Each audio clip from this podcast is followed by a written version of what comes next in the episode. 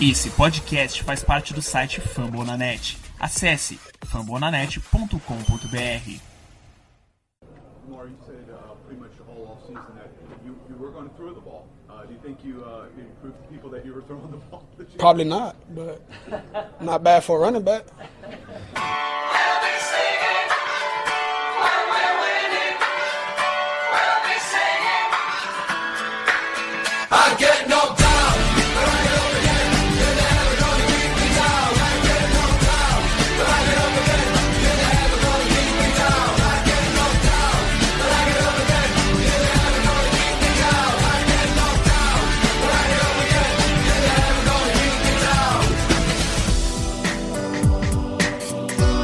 with great field possession, first and 10 from the Miami 47 yard line.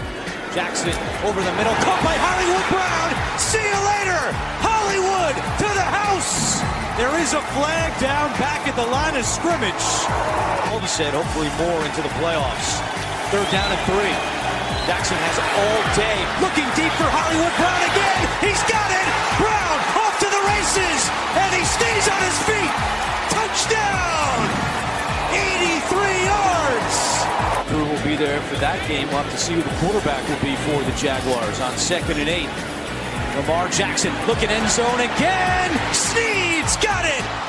Six more for the Ravens. Third and goal. Pressure coming. Jackson just fires it. into wide open. Touchdown. There is a flag down. Miles Boykin with the catch. It's the time to find You Nick got Boyle. your fantasy. I do not. Looking to throw. Who's it going to be? It is Ricard for the touchdown. That's his third career receiving touchdown and the fifth of the day for Lamar Jackson. Estamos começando mais um episódio da Casa do Corvo e dessa vez eu não sei se é pecado eu estar feliz por uma vitória contra um adversário como esse, mas foda-se. Uma vitória é uma vitória, eu vou comemorar de qualquer jeito. Eu sou o Cleverton Liares e estou aqui com o Giba Pérez. Boa tarde, Giba. Bom dia, boa tarde, boa noite pra quem tá ouvindo. Por que seria pecado? Eles estão lá jogando, a gente tava jogando também, a gente não fez nada de errado. Só enfiou a porrada neles, basicamente.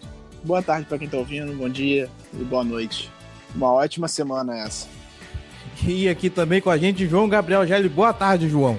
Opa, eu ia dizer que eu anseio pelo dia que terei meu devido, receberei o devido valor e serei apresentado antes do Gibo.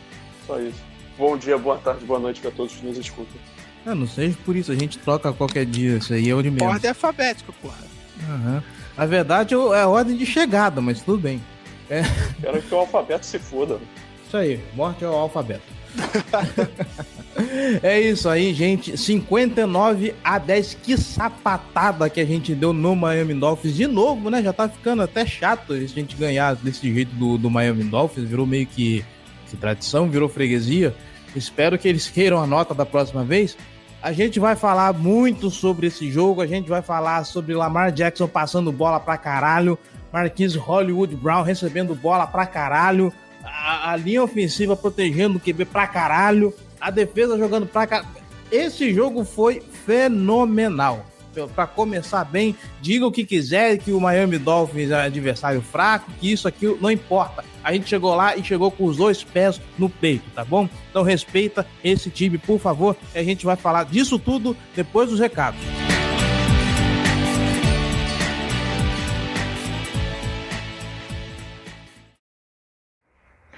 Gente, excepcionalmente hoje, por motivos de tempo, essa semana a gente não vai ter leitura de recados, tá bom?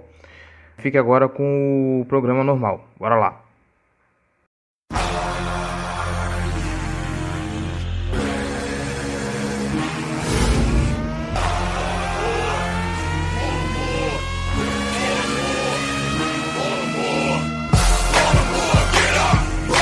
É isso aí, meninos.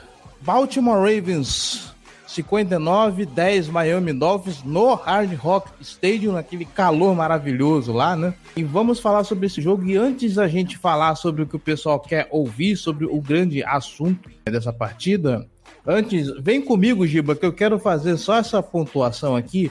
Como a linha ofensiva, ela parece tão maravilhosa quando a gente pega um adversário que é fraquinho, né, cara? Ela parecia top da NFL naquele jogo. O segundo, para vocês terem uma ideia do absurdo, o segundo touchdown do, do Marquis Brown, aquele de 80 e poucas jardas, eu parei para contar depois do drop back do Lamar, depois do drop back do Lamar Jackson, ele ainda tem pelo menos quase 4 segundos para passar a bola e pra encontrar o Marquis Brown no final da rota post que ele tá fazendo, cara. É, é incrível como uma defesa, uma defesa fraca pode fazer um, um, uma OL render tanto. É, e não são quatro segundos dele escapando do pocket para ganhar tempo, dele usando as pernas para ganhar tempo para fazer o passe. Foram quatro segundos dele parado dentro do pocket sem ser sequer ameaçado pela pressão do Miami Dolphins. Assim, ele, ele ficou parado fazendo as leituras sem, sem susto. Assim. Então, de fato, o nosso OL fez um excelente trabalho e aí há, que contar também a fragilidade da, da linha defensiva do Miami Dolphins, que não, não ameaçou durante o jogo inteiro. O Lamar foi pouquíssimo pressionado durante a partida. Eu lembro de dois ou três lances em que ele precisou escapar um pouco para fazer o passe, mas em geral não foi apressado em nenhum momento. Nas corridas também nosso jogo funcionou muito bem. Marquinhos teve uma produção muito boa, teve 107 jardas com dois touchdowns corridos. Falando especificamente de cada jogador da OL, o Ronnie Stanley fez um bom trabalho tirando aquelas duas faltas de holding dele, acho que ele foi bem no jogo. O, Orlando Brown Jr. e o, Yanda, para mim, foram os dois melhores da OL, assim, quase impecáveis na partida, jogaram muito. O Escura fez um trabalho bem decente. E o Bozeman, principalmente nas corridas, foi muito bem também. É, acho que ele sofreu um pouquinho na proteção do passe, mas nas corridas ele foi é, primordial nos dois touchdowns e na corrida longa que abriu a partida do Mark Ingram. Então, assim, a OL de fato foi excelente na partida. Não tem muito o que questionar, mas há que se pesar a fragilidade do pass rush do Dolphins. E é por isso que eu tenho um pouco de calma com essa atuação, porque eu acho que é, isso é o que mais me preocupa em relação a tudo que a gente viu. É, eu quero ver o Lamar passando em situações em que ele não vai estar tranquilão no pocket para fazer o passe, porque quando você não é pressionado é muito mais fácil. Você... Eu quero ver ele fazendo isso agora quando ele for um pouco mais pressionado, que ele tiver um pouco mais de dificuldade. Não, cara, eu achei que a, que a OL fez uma partida muito boa, assim, eu, eu, não é não é para ser um parâmetro, porque o Dolphins não tem nenhum grande pass rusher, né? É, mas fez o trabalho que tinha que ter feito, né? Ruim seria se não tivesse trabalhado da forma adequada e o Lamar Jackson tivesse sofrido com pressão. O Lamar saiu bem, teve o tempo para lançar, conseguiu fazer as leituras dele e o resto é, tá, tá indo no placar, né? Nem sei contar até 59. Então. Nem sei contar até 59, eu, eu amo isso. É. Ai, ai. Um baita de um resultado pro, pro Ravens, apesar de, de, de, ser, no fim das contas, uma vitória, que é o esperado. É, a forma como ela se desenrolou dá, dá sinais positivos. Ela foi muito melhor do que qualquer coisa que a gente esperava. Pelo menos eu tenho essa impressão. É, pois é, a gente tava falando aqui sobre uma vitória tranquila. Antes, na semana passada a gente falou que seja uma vitória tranquila, porque o time do Dolphins é muito fraco e tal. Mas aí de uma vitória tranquila, a gente falava de um 35 a 15. É... Eu falei 47 a 3. É. Você falou um 47 a 3, que foi o mesmo placar da abertura da temporada passada. Mas assim, a gente esperava uma vitória tranquila de 20 pontos. Não uma vitória tranquila de 49 pontos de vantagem. Né? Então, assim, é, a atuação foi realmente monumental. Foi uma atuação perfeita de um, de um adversário que deu facilidade pra gente. Mas é aquilo, quando você pega um time ruim, o que, que você tem que fazer? Bater nele. Surrar, surrar. Surrar, até, até cansar. E assim, quem vem com essa hipocrisia de ah, não precisava fazer fake punch, ah, isso, aquilo, meu irmão, tem que bater até cansar. Não tem essa. É, é então, não precisava fazer o fake punch, de fato, não precisava, foda-se. Isso. É isso. E eu ainda diria mais, já que o jogo tá fácil, aí que tem que testar mesmo para saber se vai funcionar das outras vezes, né?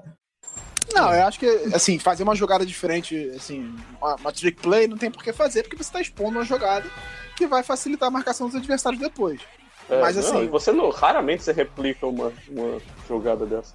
É, um, mas um fake punch é uma coisa. E o fake punch que a gente fez é uma coisa que acontece frequentemente, é uma jogada conhecida. O único fator dela de dificultar a marcação é que as pessoas não sabem quando você vai fazer. E aí, às vezes, dá certo por causa disso. Mas aquela jogada ali aconteceu trocentas vezes na liga, já não é nenhuma novidade. Eu fiquei revoltado ainda que eles não, pelo, não, não fizeram 60 pontos, porque tava na beira da zone, era só entrar. Dava Sim. um pontinho pro Gus Edwards ainda, deixava ele fazer um touchdown pra ficar feliz. Field goal, cara. Pois é, né? Dá, dá uns pontinhos pro Tucker ali, pô. O cara só uhum. chutou extra point praticamente. Chatíssimo. Dia chato, né? Só, só chute. Então, né, Giba, volta aqui comigo, cara. Lembra quando você comentava a respeito de como era sofrível, como era um parto o ataque do Baltimore Ravens em campo, se arrastando, sofrendo para ganhar três, quatro jadas. Cara, que Baltimore. Sim, agora esse é o ataque do, agora esse é o ataque do Broncos. Por que será, né? Alô, Davis, um abraço. Ai, meu Deus do céu. Mas, meu, é assim, na boa. Que pese o adversário que tivemos. Ainda assim, foi uma vitória maiúscula, foi uma vitória contundente.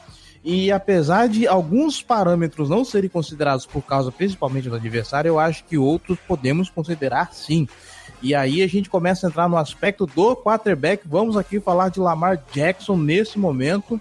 Ah, cadê os estados aqui? É, 17 de 20 tentativas, 324 passes e 5 touchdowns. Rating perfeito. Ok. Ele teve. Rating perfeito para um homem perfeito. Para um homem perfeito, maravilhoso. Nossa, falou tudo. Vou até sair desse podcast agora. Mas por mais que ah, o adversário isso, o adversário aquilo, foi bom pra gente ver, pelo menos, como que o Lamar evoluiu, evoluiu muito como um passador, cara. E, inclusive, tá até no título do, do podcast, né? Para quem viu a entrevista dele pós-jogo, né? Quando perguntaram para ele se ele finalmente estava provando que ele poderia ser um passador, ele falou: ah, eu acho que ainda não, mas nada mal para um running back, né? E, e é visível, é gritante como é que esse cara tá, tá passando bem, né? Eu imagino que ele vai cometer alguns erros de calor, lógico, ele tá no segundo ano dele ainda, ainda tem um, chão para ainda para crescer. É claro, virão adversários muito mais poderosos para enfrentar a gente durante a temporada. Aí a gente vai ter o verdadeiro teste de fogo do Lamar Jackson, mas o começo contra o Miami Dolphins foi promissor e eu estou com os olhos brilhando até agora. É, só só para adicionar mais um, alguma informação no, no, nos números que você falou, ele se tornou o jogador mais novo a ter um, um rating perfeito é, com pelo menos 20 tentativas de passe. Né? Ele tá com, tá com 22 anos, 244 dias ao conseguir. Então, tem aí mais um recordezinho para ele. Cara, é aquilo. A gente falou durante toda essa, essa off-season, no Twitter, no podcast, aonde, onde seja, que a grande chave para o jogo do Baltimore era, é era fazer com que o Lamar se tornasse um cara mais constante. Os passes dele fossem mais constantes, que o trabalho de pés dele fosse melhor. E assim, há que se pesar a falta de pressão, isso tudo foi visto nesse jogo. Os passos dele foram constantes, os passos dele foram bem mais precisos do que era na temporada passada. Acredito que se a gente tivesse enfrentado esse mesmo time do Dolphins na temporada passada, é, a gente não teria feito nem metade desses pontos, porque assim, o Lamar não era um cara é, tão seguro do que ele estava fazendo em relação aos passos. Então, assim, a evolução é notável e é empolgante. É isso que empolga a gente.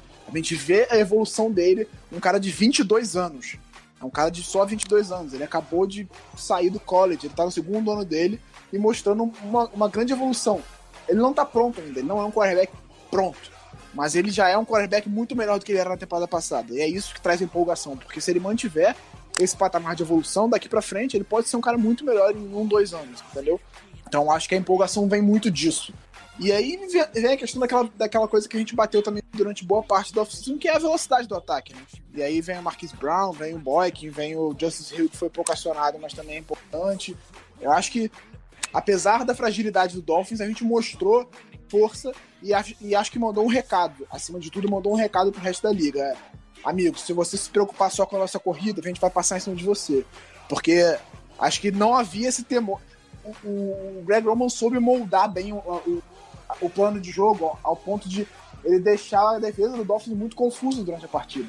Porque ele começou, acho que a defesa começou meio, vamos ver o que, que vai rolar. E veio com duas corridas fortes, um drive quase todo corrido e o touchdown do, do...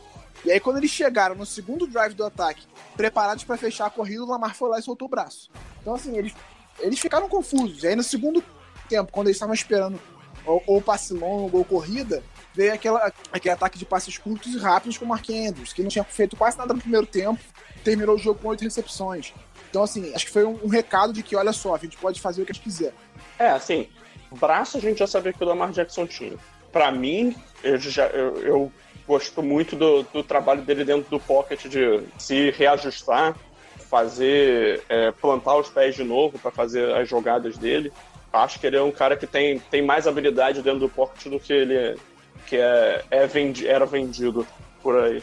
problema dele maior estava de mecânica mesmo. Então, ele conseguiu né, fazer todo o processo dele com calma nessa partida, justamente por causa dessa questão da, da nossa linha ofensiva ter trabalhado muito bem. E, cara, ele, ele teve passes muito fáceis para fazer? Teve. Por exemplo, o touchdown mais longo lá do, do Marquise Brown, o Hollywood estava completamente livre já. Mas, porra, a bola acertou o, o Brown na passada, o cara nem teve que desacelerar. Então, assim, passe perfeito, perfeito. Não, não dá para ficar melhor do que aquilo. Ele acertaria o alvo ali, independente da marcação. E então... só uma observação curiosa: o marcador do, do, do, do, Hollywood Brown nesse lance era o Minka Fitzpatrick, hein? Não era qualquer um também, não.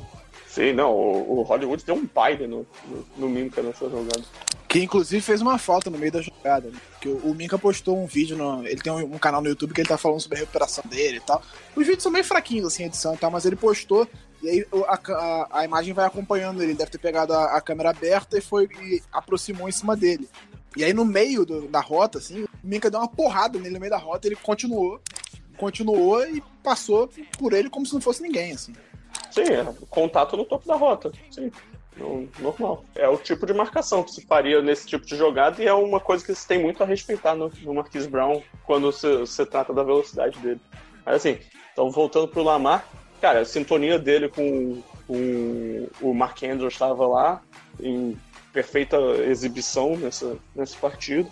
Andrews teve um excelente jogo, mostrou que ele é o principal recebedor desse time, foi o alvo de confiança. O Snead fez boas jogadas, o, o Boykin fez uma baita de uma jogada no touchdown que ele fez, né? Assim, ele teve menos espaço, teve menos jogadas com bola sendo lançada na direção dele do que a gente esperava, mas fez uma excelente jogada no, no touchdown. O Lamar tomou boas decisões com a bola, foi preciso nos passes, mostrou força no braço, agressividade para atacar janelas, mesmo quando, quando a pressão deu um pouco mais de chegada nele, por exemplo, em situações de blitz, ele conseguiu fazer a leitura com calma e, e produzir nas, nessa situação um pouquinho mais adversa, como foi o caso do touchdown do Boyk, né? Ele passou andando para trás. Cara, uma grande exibição dele e eu nunca estive tão ansioso para ver um ataque do Ravens é, como estou nesse momento. É, e no touchdown boy que a gente, a gente fala, muita gente, a gente sempre vê, né?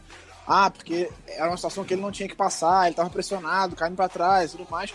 Mas ele fez um passe ali em que ele, primeira coisa, ele viu um, ele viu um, espaço vazio onde não tinha ninguém do Dolphins e confiou no wide receiver dele. Ou seja, ele jogou a bola ali onde ele sabia que ele não seria interceptado e confiou de que o Boykin fosse adaptar a rota dele para pegar a bola. E aí a sintonia entre os dois funcionou bem, né? Porque ele, ele meio que se livrou da bola, não se livrou, obviamente, ele, tent, ele jogou lá confiando que o Boykin iria para lá, mas a, a, jogada desenhada não era essa. Só que ele não correu o risco de ser interceptado porque ele viu que não tinha ninguém lá.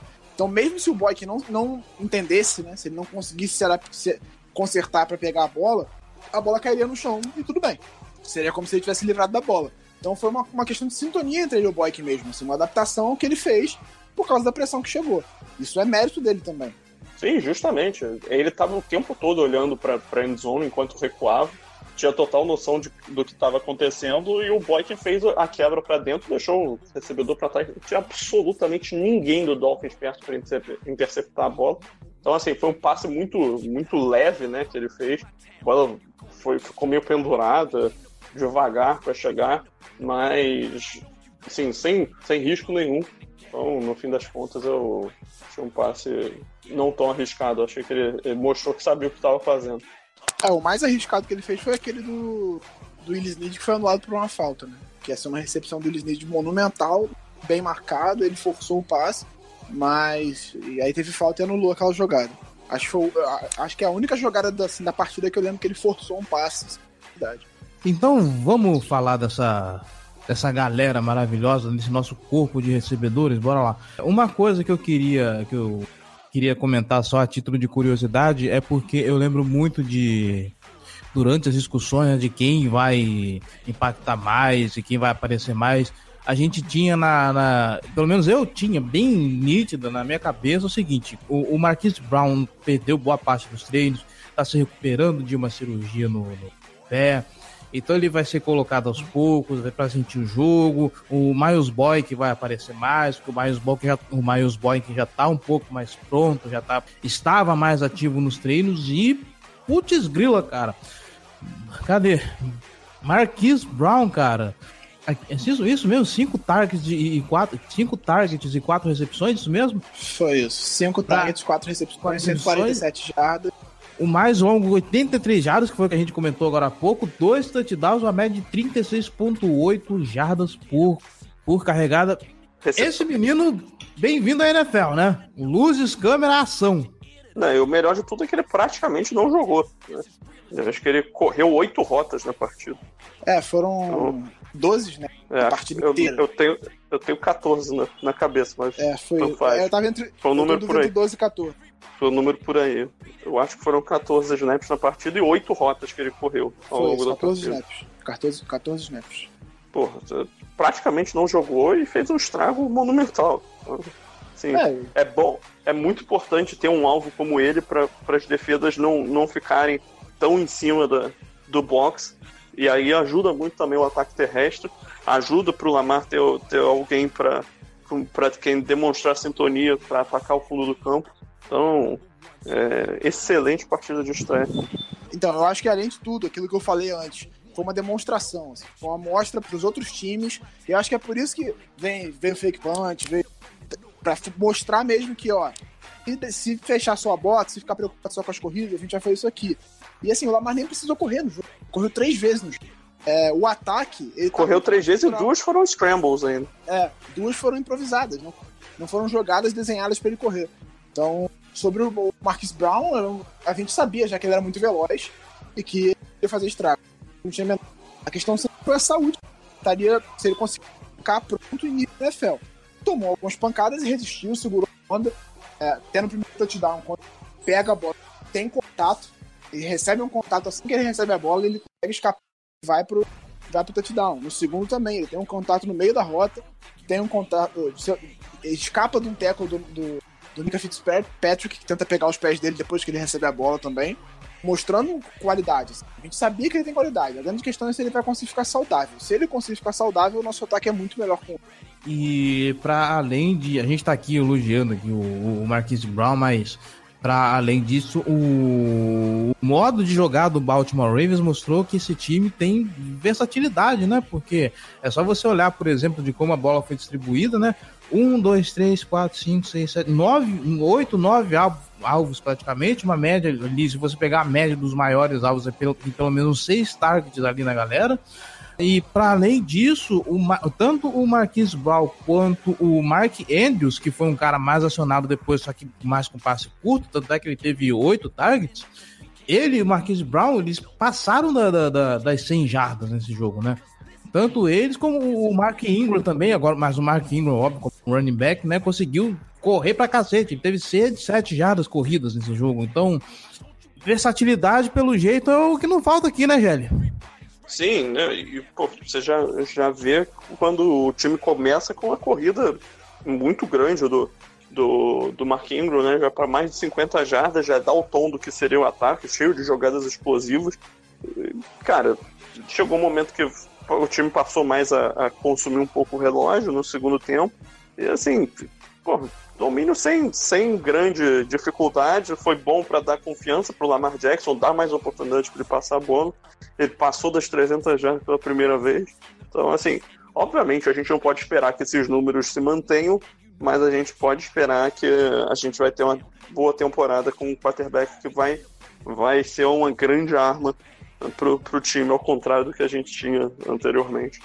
É, e, e aí a partir das próximas rodadas, enfrentando times mais difíceis, o fator Lamar correndo também vai entra ne- nesse cálculo, que não entrou contra o Dolphins. Ele não correu, não usamos corridas desenhadas do Lamar basicamente durante o inteiro, e isso não foi um fator durante o jogo. Mesmo assim, a gente soube, a gente vai ter mais uma arma, usar, usar ela. Não tem por que você botar sua equipe pra correr se você tá conseguindo é, dominar das outras formas. É a mesma coisa que, por exemplo, você pegar teu. Você tem um running back correndo muito bem, com média de 5 jardas por carregada.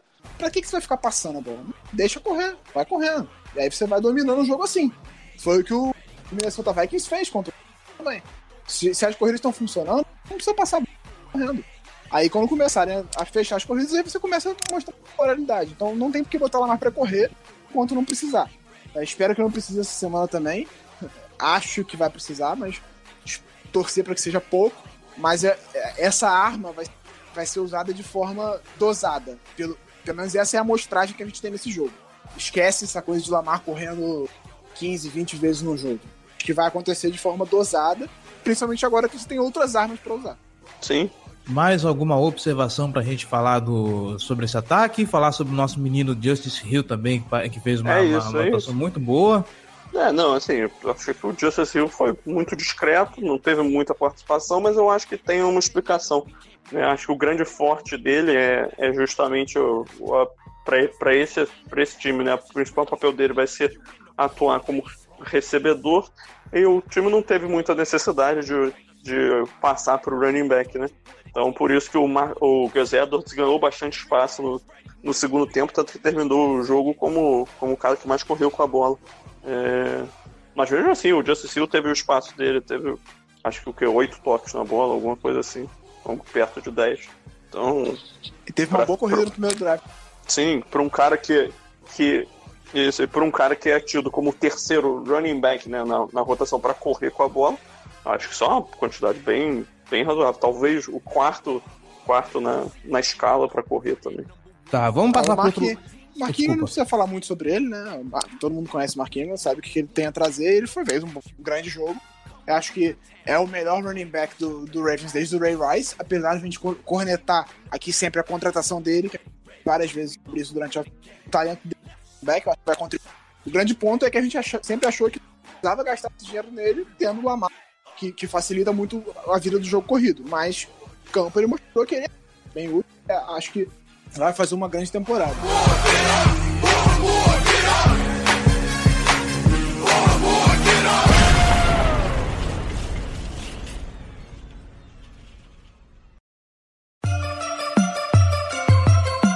Black and purple, black and purple, black and purple, black and purple.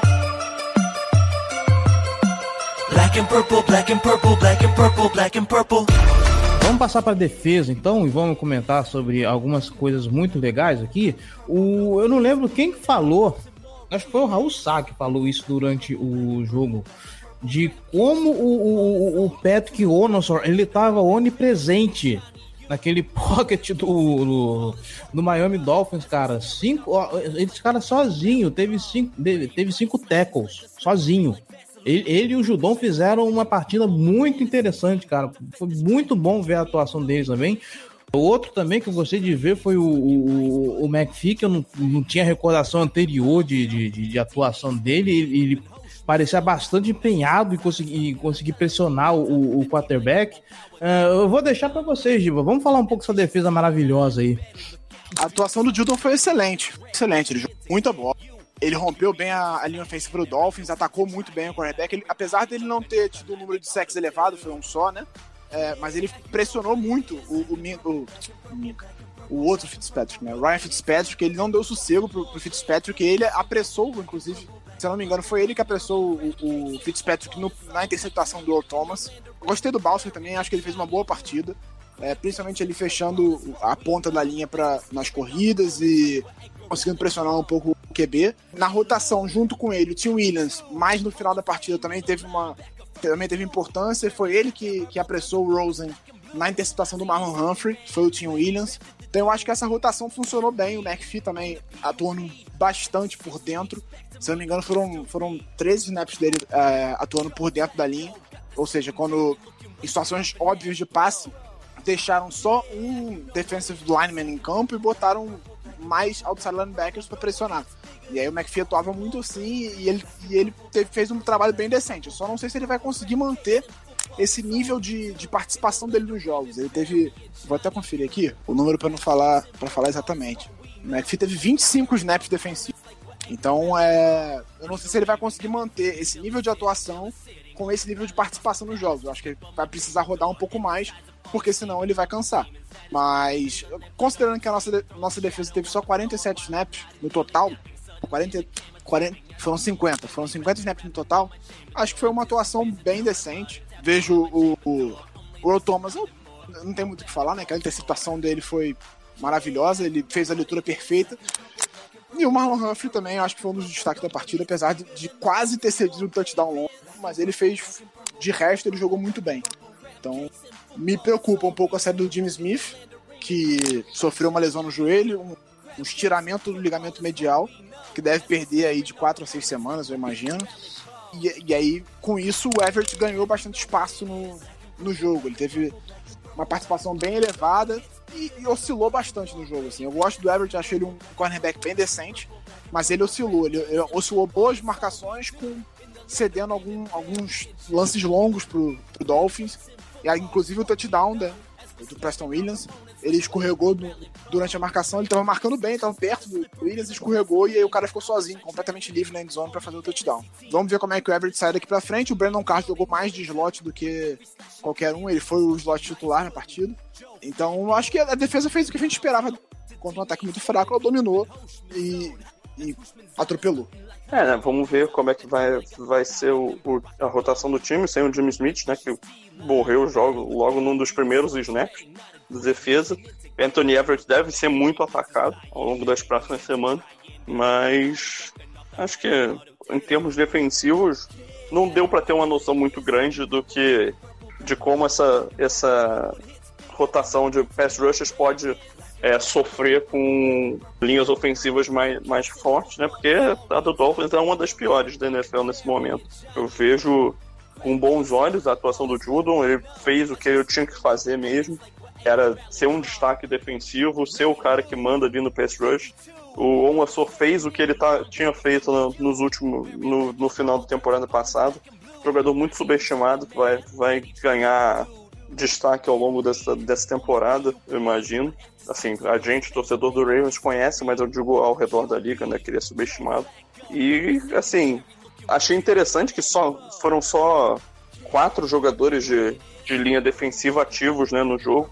Brandon Williams, o, o Michael Pierce, o Chris Wormley e o, e o Pat Ricard. Nenhum deles pareceu cansar muito, mas, mas foi um jogo de poucos snaps defensivos. Então, é algo para ficar de olho, quem vai ficar ativo.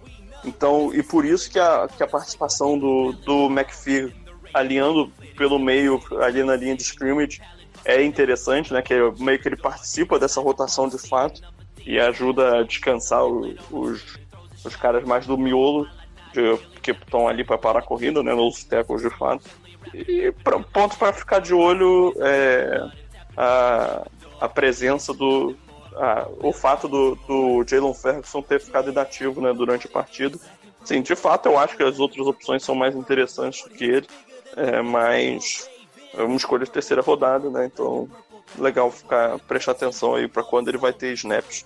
Né, porque eu achava que esse era um jogo interessante para um cara como ele, como o Ben Powers, né, calouros, terem snaps relevantes de NFL logo de cara, para um jogo que dificilmente estar tá dramático no, no fim né? Como foi o caso. Já não estava dramático no fim do primeiro quarto, imagino, do, do fim do jogo. Então daria para esses caras terem ganhado alguns snaps tranquilamente. Ah, e parabéns pro o Thomas, né? Interceptação logo na, na primeira partida, que homem maravilhoso. E o Tony Jefferson também jogando mais perto da linha de scrimmage, fez uma grande jogada num, numa, num passe do, do Fitzpatrick muito bom, que ia ser touchdown em cima do Marlon Humphrey, que ele deu uma porrada no cara dentro da endzone fez com que a bola fosse deslocada e, e caísse. Mais considerações pra gente falar sobre essa defesa aí ou acho que já rematamos tudo? Ah, sim. Eu vou matar uma pergunta que, fizer, que, que fizeram aqui. O Jimmy Smith vai ficar pelo menos uns quatro, umas quatro semanas fora, né? O, o quão prejudicial fica a nossa defesa? A gente já não tem Teve Young que já tá na IR já pro resto da temporada. Agora o Jimmy Smith vai ficar fora quatro semanas o Everett, por mais decente que ele seja, ele não é o Jimmy Smith, desculpa. Vai ter uma queda de rendimento. É, o, o, quanto será que, que isso vai prejudicar, no quanto isso vai impactar de, de prejuízo na nossa defesa? Cara, eu, eu acho que ela pode ter um impacto já nessa semana. Mas aí eu falo, deixo para falar um pouquinho melhor no, quando a gente chega no preview, de fato. Mas assim, o Jimmy Smith é um grande jogador que é de vidro. é, mas a gente Obviamente foi infelicidade né, o que aconteceu, né? O cara caindo em cima da perna dele. Mas é um cara muito importante para nossa defesa, é o que torna é uma, uma das peças que torna a nossa secundária de altíssimo nível uma das melhores da NFL. Então é muito importante ter ele de volta, principalmente para jogos quando, quando a gente for enfrentar é, ataques de, que tem uma quantidade absurda de peças de recebedores, né? Então acho que dá, dá para sobreviver por ser um tempo curto, mas se fosse um período mais prolongado seria algo para ficar de olho. Então, a secundária foi preparada para suportar uma nível de lesões. É claro, sim. Mas aí quando você perde dois jogadores que têm nível de titular, obviamente o nível cai, isso é inegável. Ninguém tem no banco um cara do mesmo nível do que os dois titulares. Então, obviamente, o Everett vai, vai ser o cara mais explorado dessa, dessa defesa a partir de, de agora. Mas eu acho que temos peças na secundária para conseguir ajudar ele. E aí isso vai entrar no plano de jogo a partir de agora e tentar tentar suprir essa, essa lacuna deixada pela lesão de Jimmy Smith. Sobre o lance da, da, da, da, lesão, a única conclusão que eu tiro é de que o joelho dele é bem forte, porque se fosse eu que o Onosor caísse em cima da minha perna naquela velocidade, eu ia ter que amputar minha perna. O louco. Pare... Só... Pareceu um pouco exagerado essa conclusão aí. Né? Naquela velocidade, com o peso dele, eu ia, eu ia ter que amputar minha perna com certeza. tá, né? Você tá dizendo. Ah, então arrematamos aqui o assunto defesa, né? É, o jogo, né? Como o jogo, então, tá completamente arrematado. É, nem tem muita coisa pra gente, pra gente destrinchar também, porque teve um grande jogo, né? Tá. Crab cakes in football is what we know As we're scaring our opponents like we're Edgar Allan Poe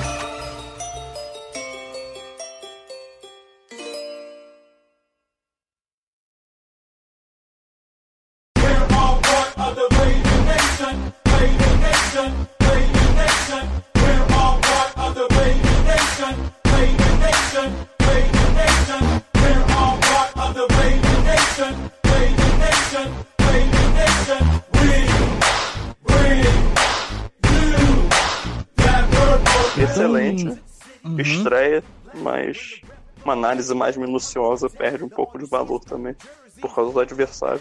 É, vamos ver quando chegar em jogos, por exemplo, de divisão, né? Como que vai ser. Hum, falando em divisão, vamos falar um pouquinho dos nossos adversários, então? Sim, vamos, por favor. Uma boa semana pra fazer. É. é vamos conversar, vamos começar com o nosso querido Cleveland Browns, né? Que, que tava no hype e tudo mais, e perdeu em casa pro New York Jets. Não, Pro Tennessee Titans. Ah, pro Tennessee Titans. Jets, essa, Jets essa semana. Essa Jets é agora. É, perdeu de 43 a 13 pro Tennessee Titans. É, é aquilo, a gente.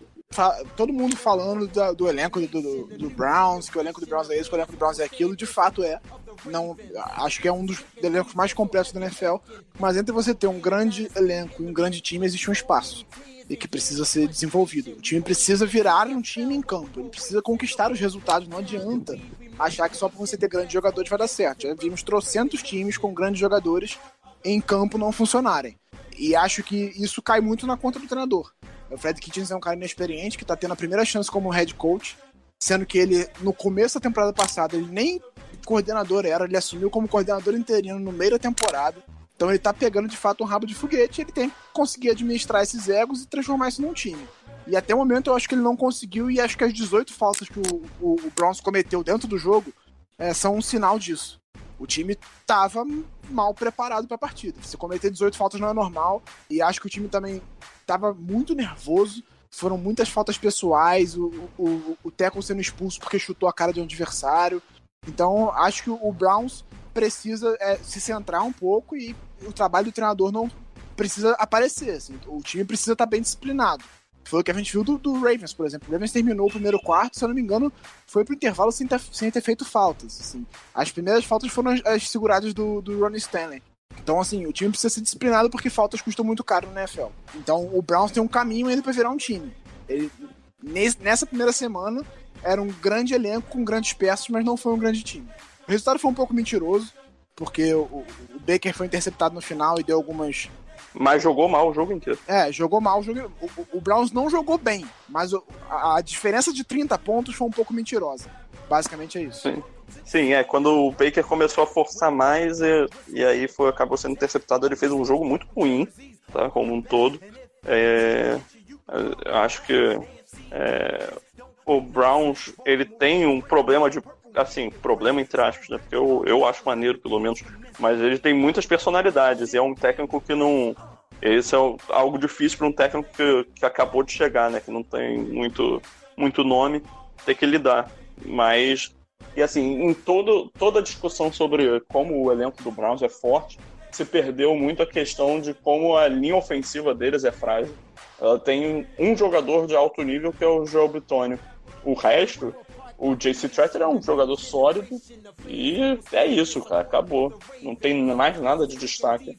Então, eu, eu vi esse jogo com, com o Titans, eu apostava no Browns, mas eu vi a galera falando que não, não tem chance do Titans vencer e tal. Eu acho o Titans um time muito bem ajustado, um elenco de muito bom nível, que a grande questão é o quarterback, né? Então, é, acho que a defesa do Titans tem tudo para ser uma das boas defesas da NFL nessa temporada, inclusive.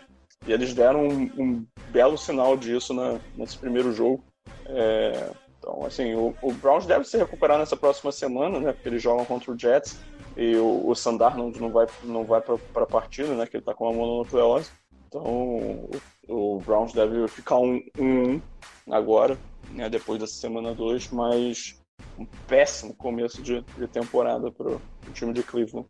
Para quem muita gente tem expectativas bastante altas. E aí, quando a gente passa para outros times da divisão, tipo os Steelers, cara, os Steelers teve um jogo para se esquecer, né? Eles fizeram o primeiro Sunday Night Football da temporada, teve a missão ingrata de, de enfrentar o Patriots, contra quem eles praticamente sempre sofrem. Porra, dessa vez foi. Sofrendo de novo. No nível colossal, é, né, cara? Eu ia, eu ia comentar isso. Os Steelers sofrerem contra o New England Patriots, para mim não é nenhuma novidade. Agora, puta, cara, você tomar de 33 a 3, cara, esse placar meio besta aí, você começa a ver assim, até é, se isso é, é, é, o sufoco normal que eles sempre passam, ou se a gente está começando a ver os prejuízos, as perdas que eles vieram acumulando ao longo do tempo, né? Porque apesar de jogadores divas, o elenco, o elenco ofensivo que o Pittsburgh Steelers mantinha era muito bom. Ok, o, o, o Juju Smith-Schuster é fora de série? É fora de série, mas ainda assim ele é um só sabe? Eu não vejo por, nos estilos jogadores que, compen, que, que compensem o elenco ao nível do que eles eram antes. A mesma coisa com a defesa. Depois que o, o, o Ryan Shazier sofreu aquela fatalidade, meu, a defesa dos Steelers era outra. Eles trouxeram o Devin Bush agora, depois de não sei quanto tempo é, sem investir na posição. O cara, o cara é novo, o cara é calor, tá chegando, ainda vai um tempo ainda para você preparar um jogador desse.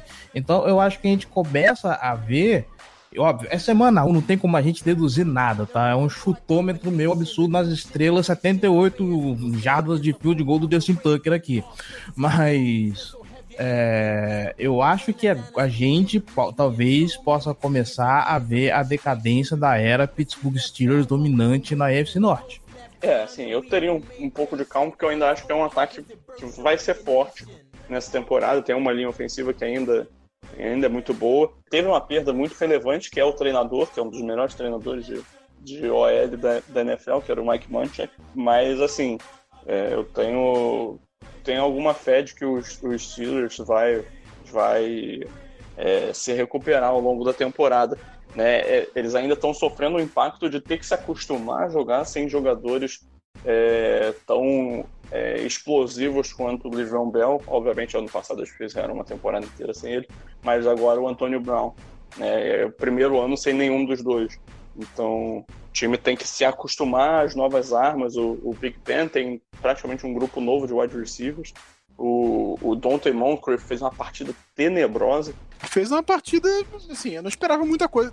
Tá bom, não esperava que fosse tão ruim assim, mas não esperava muita coisa do Moncrief, sinceramente. Cara, na Achei história... um jogador decente, olha lá. Os Steelers, né, né, numa história recente, eu não lembro a partir de qual ano, acho que é 2004, eu posso estar enganado, tá, mas uma história recente, ele teve 606 jogadores com pelo menos 6 targets no, numa partida o Moncrief teve a pior média de jardas por target né, de todos esses, né, nessa, nessa partida da semana 1. Teve uns quatro drops, é um negócio bizarro, assim, partida vexaminosa dele. E, pô, falando em vexaminosa, a defesa dos Steelers foi patética. É, tem um, tem um, lance que é uma jogada longa do, do Josh Gordon, que tá o Josh Gordon e o Julian Edelman sendo marcados por linebackers, o fullback e o, e o running back, né, o James Devlin e o, e o Rex Burkhead sendo marcados, né, o fullback e running back sendo marcados pelos cornerbacks. Então, belíssimo trabalho aí, tá de parabéns o coordenador, o Keith Butler, né, que eu nem sei se dura a temporada do jeito que ele tá, é, sempre sendo abusado pelos outros treinadores. Eu acho que é uma, um, o front seven vai, vai se virar né, ali, mas o, a secundária, cara, ela vai sofrer. É, a secundária dos Steelers é um problema crônico deles, eles têm dificuldade de resolver. A, a linha defensiva é bem decente ainda, os linebackers sentia falta, mas eu acho que talvez o Bush consiga resolver. O ataque, o, o, o até falou que o Juju é fora de série, eu tenho minhas dúvidas se ele é fora de série. Eu acho ele um excelente. Eu não acho ele fora de série. Eu acho ele um excelente acho ele muito bom. É, exatamente, ele é muito bom. Agora, fora de série, para mim, é um cara, um Antônio Brown, um cara desse. Não, não acho ele fora de série e acho que ele teve o, o, Ele foi muito potencializado por, justamente por ter um cara fora de série junto com ele. E agora que ele tem que ser o cara, o, o cara desse, desse, desse ataque aéreo, eu acho que ele vai sofrer um pouquinho, pelo menos nesse começo. Ele vai passar a ser marcado pelos principais cornerbacks, ele vai ter uma marcação mais atenta. Então eu acho que ele vai sofrer um pouco. Por fim, agora a gente tem o Bengals, né? Também. Foi a surpresa positiva dentre todos esses, né? É, eu acho jogou que, como, nu... é, jogou resultado... como nunca, perdeu como sempre. Eu não acho positivo nem fudendo, cara. Eu não quero, eu não quero ouvir falar de Cincinnati Bengals nessa divisão, não. Pelo Deus. Eu tava É, acompanhando sim. os jogos. Mas você eu tava acompanhando quis os dizer. jogos. Eu entendi, eu quero que isso aqui foda-se. É... eu tô zoando. Cara, tá É... vocabulário agressivo, né, cara? Mas não, mas rapidinho, é, eu tava assistindo o, o, o jogo pelo, pelo NFL Red Zone e toda vez que entrava no jogo do, do Bengals e, e Seahawks, sabe aquele meme do Steve Carell com os dentes pra fora, assim, de nervoso, franzindo a testa? Aham. Era, era eu. É, assim, eu acho que o, resultado diz mais sobre o Seahawks do que sobre o Bengals. Eu tô, eu tô com essa tese tô defendendo ela. De que acho que é, é você ganhar de 21 a 20 desse time do Bengals, que tá sem o, o, o Jonah Williams, que foi o, o, o tackle draftado na primeira rodada dessa temporada, que tá fora da temporada, que tá sem o AJ Green, e você ganhar só por 21 a 20 jogando dentro de casa, eu acho que é o tipo de jogo que diz mais sobre o time que ganhou apertado do que sobre o time que perdeu. Eu acho que o Bengals vai ser um time que vai sofrer essa temporada ainda. Ele precisa fazer um bom trabalho no próximo draft para conseguir se reconstruir. E acho que se eu fosse torcedor do Seahawks, eu estaria preocupado com, com o resultado, assim, de passar sufoco para ganhar desse Bengals. Não acho que ele É, vai ser lá, atropelado. acho que- Não acho que ele vai acho ser que o Ben- atropelado. Eu acho que o Bengals é um time que. Desculpa, o Seahawks é um time que, na era do Pete Carroll, ele não tem a tendência de surrar os, os adversários mais fracos. Né? Não importa a época, basicamente. Não, ele, começa, come- ele- ele começa joga- temporadas também. Ele joga de acordo com o nível da competição. Isso também costuma começar mais devagar. O que eu achei estranho do, do Seahawks foi demorar para envolver o, o Tyler Lockett na partida. Né? Mas fica, é, é, o nosso foco é o Bengals, né, no caso. E, cara, o John Ross fez uma boa partida. É né, um cara que em quem o Bengals faz, tem uma, uma fé né, que, que pode evoluir. Aí, na ausência do AJ Green, ele é um- uma presença importante. É, fez dois touchdowns na partida, mais, acho que quase 150 jardas. É, o Tyler Boyd não foi um pouco mais, mais sumido e o Joe Mixon teve dificuldades, ainda saiu meio lesionado, né? Então a, a participação dele nas próximas semanas está meio em dúvida. O Andy Dalton teve o melhor dia de, em termos de, de jardas aéreas da carreira dele. É, foi um, um jogo surpreendente assim do, do Bengals. Achei que eles venderam a derrota muito mais caro do que, do que o esperado. É uma boa secundária, tem um pass rush razoável, né? Então acho que não é um time que vai vencer muitos jogos, não é um time que vai ameaçar pelo título da divisão, mas também não acho que é um time morto. né? Não, não acho que é um jogo fácil. É, é um time dar trabalho, especialmente porque acho a DL deles muito forte, isso, entrando, saindo, DL muito. é, principalmente a parte interna dela, que é o que me preocupa justamente pro, conf, pro confronto com o Ravens, né? Porque a gente tem alguns problemas de guard e de center, tirando o Yanda, obviamente. É, mas é um time que vai dar trabalho, mas eu acho que vai ganhar pouco. É um time que a gente precisa. é, se a gente quer sonhar com alguma coisa, a gente precisa ganhar. É, Os dois jogos. Exatamente. O John Ross fez um touchdown que teve um erro de cobertura ter- eu não lembro, não, não consegui ver quem era o jogador, mas o cara, Cedric Thompson. nossa senhora, que coisa horrível. Então, Pareceu, pareceu uma certa jogada de um, de um Certo certo, milagre. time de roxo. assim, parecia um certo milagre de Mile High. É. Então, assim, eu acho ainda que o Bengals é um time fraco, que é o grande favorito à quarta posição da divisão, mas que vai dar trabalho, obviamente vai dar trabalho, porque ele tem alguns talentos, especialmente depois que ele, que ele deve voltar por agora. É, é um time que tem alguns talentos ainda. É, assim, de todos os técnicos calouros, né?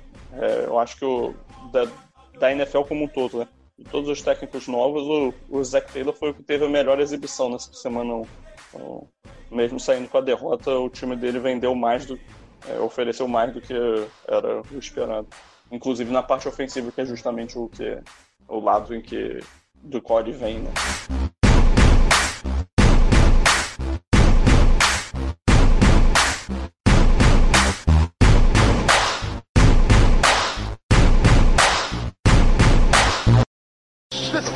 Right here.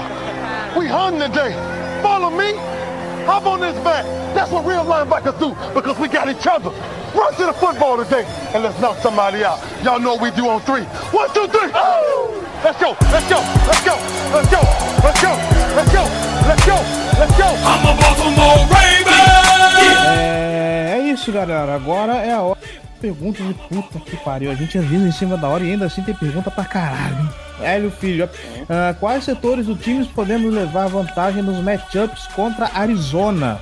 Cara, eu acho que o nosso pass rush é melhor do que a linha defensiva, a linha ofensiva deles. A nossa secundária é melhor do que o grupo de wide receivers deles.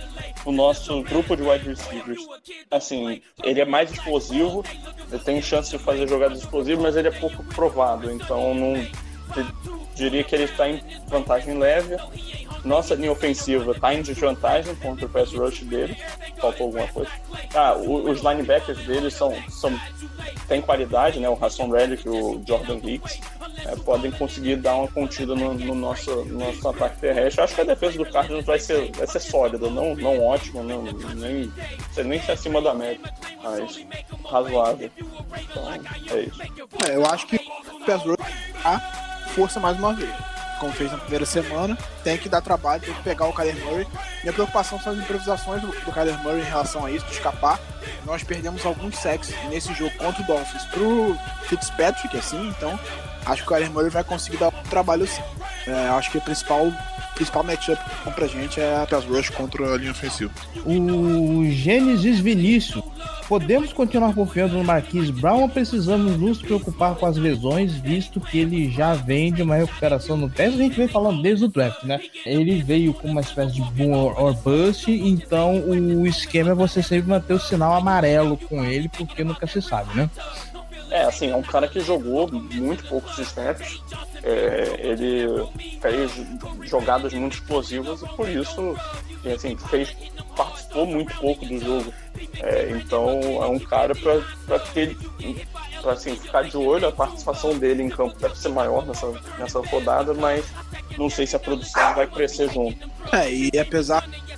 É, A gente ainda não sabe exatamente se ele perdeu, se ele teve poucos snaps porque estão poupando ele ou porque ele teve uma lesão. Ele já é, perdeu dois dias de treino com uma lesão no quadril.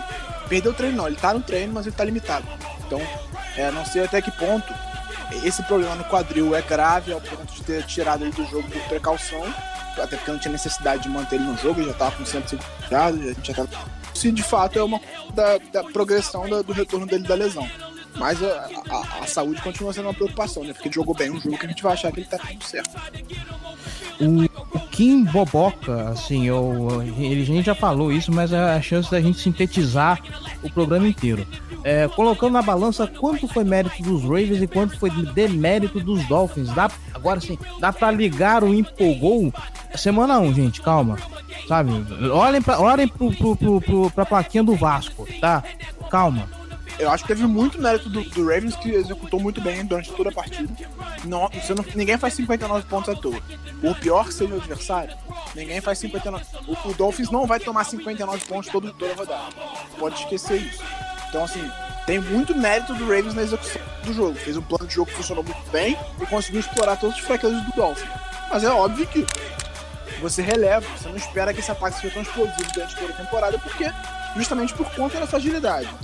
A vitória em si, o resultado da partida, tem muito mérito do, do, do Ravens. Só não espere que isso se repita, porque a gente não vai ter a mesma facilidade nos outros jogos. Rapaz, se esse ataque for assim daqui até a semana 17, eu, eu já encomendo minha, camisa, minha jersey do Lamar Jackson, porque, porra. É, o melhor ataque da história da NFL. Eu encomendei a minha, inclusive. Breno Rezende. É, nesse primeiro jogo, o que acharam do PES Rush e do trabalho da OL dos Ravens? O que podemos esperar para a temporada quando enfrentarmos times mais fortes? A OL a gente já falou, mas o PES Rush eu acho que é bom a gente pontuar um pouquinho mais, né?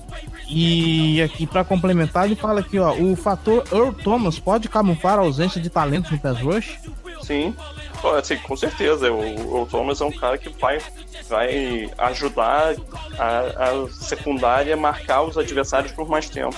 Então, o, o, o Thomas é, com certeza vai ser um cara que vai ajudar a secundária a marcar os adversários por mais tempo. É, então, vai certamente contribuir para o pass rush, porque ele vai ter mais tempo para chegar até o quarterback adversário. É, assim, achei que o, que o rush fez o serviço dele nessa partida. É, certamente não foi um confronto dos melhores para avaliar. Eu acho que esse próximo também não vai ser, é, mas o time vai, vai evoluindo nesse quesito. É para ficar em observação. Já a linha ofensiva vai ter um teste muito mais respeitável agora e a gente vai poder é, dar uma opinião mais avalizada. É, o, o, o Thomas ele, ele faz o quarterback hesitar. E aí, na, na NFL, um segundo de hesitação custa caro. E para arrematar, ele manda uma aqui, que essa eu me peguei pensando e.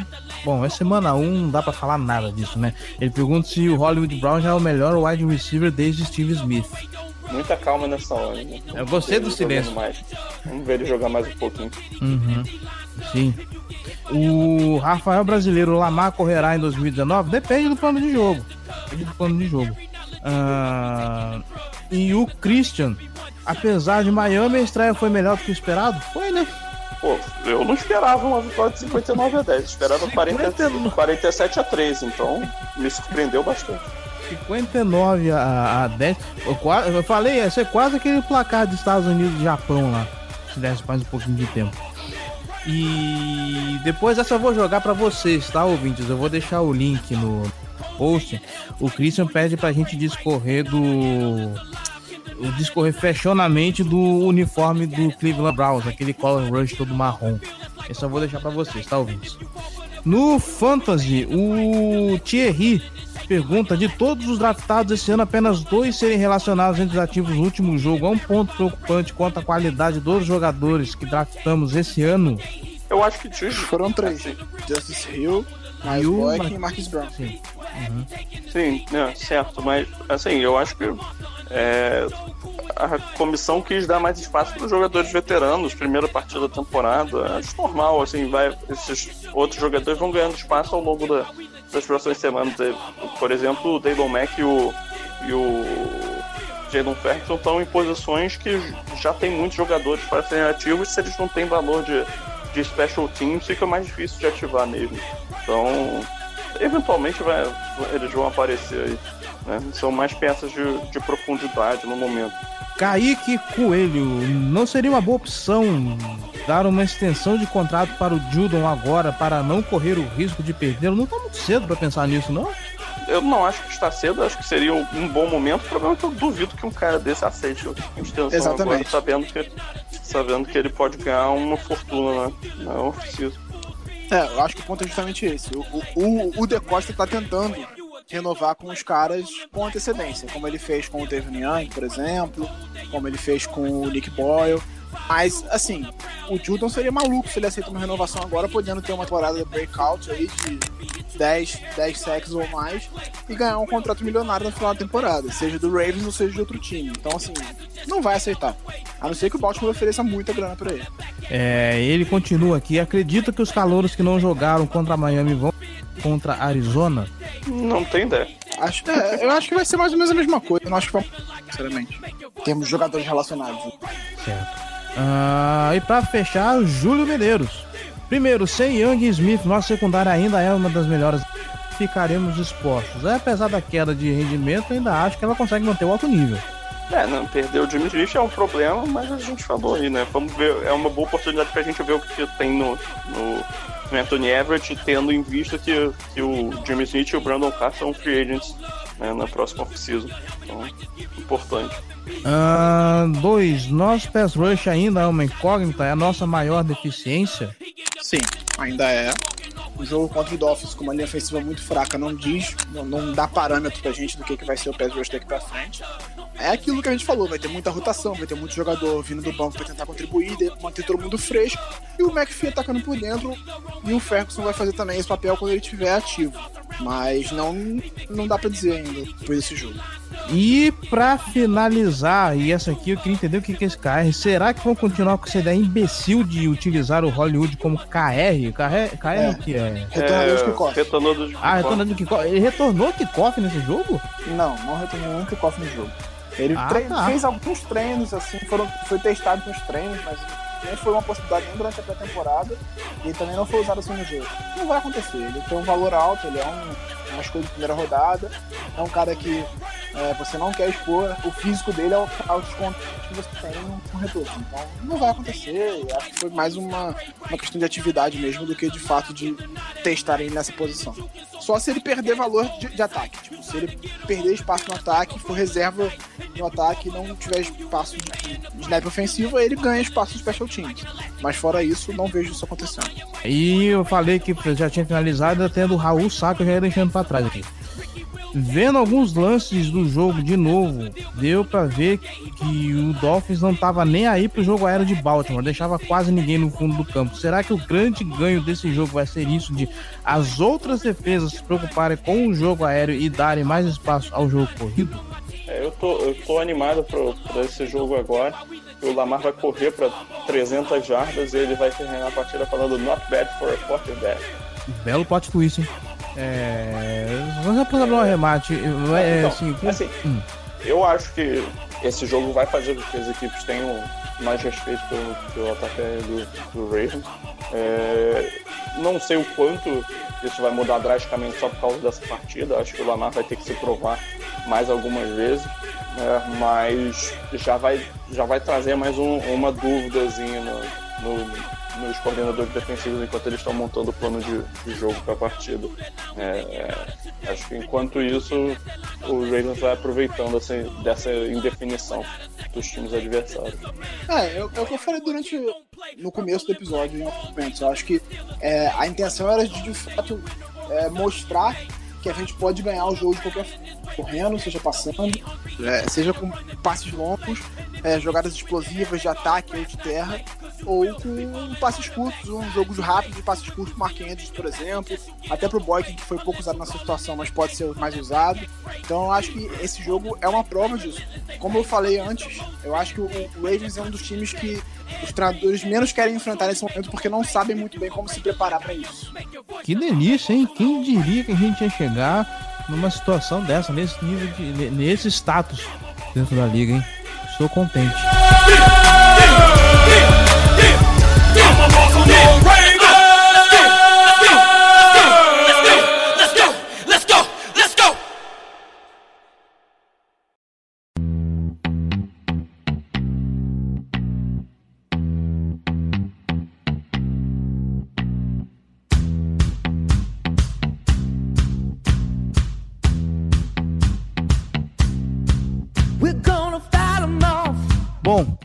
Isso. Fechamos por aqui. Giba Pérez, João Gabriel Gelli, muito obrigado mais uma vez pela participação, pelos comentários. É isso, tamo junto. Semana que vem tamo aí de volta. É, lembrando que essa semana tem preview, tá? Não se esqueçam, tem um episódio extra para fazer preview com convidado e tudo bonitinho. É, você que está nos escutando, muito obrigado pela audiência, muito obrigado pela paciência. Não se esqueça, nos siga nas redes sociais, facebook.com.br Casa do Corvo, Casa do Corvo BR, Instagram, arroba Casa do Corvo, nossos Twitters, arroba Casa do Corvo, arroba Ravensbra, arroba JGGL. Você que está no, nos ouvindo, seja apoiador, seja torcedor de elite e ajude esse projeto a crescer, apoia.se barra Casa do Corvo ou picpay.me barra Casa do Corvo. A gente se vê semana que vem para falar de Arizona Cardinals. Falou, galera, até mais.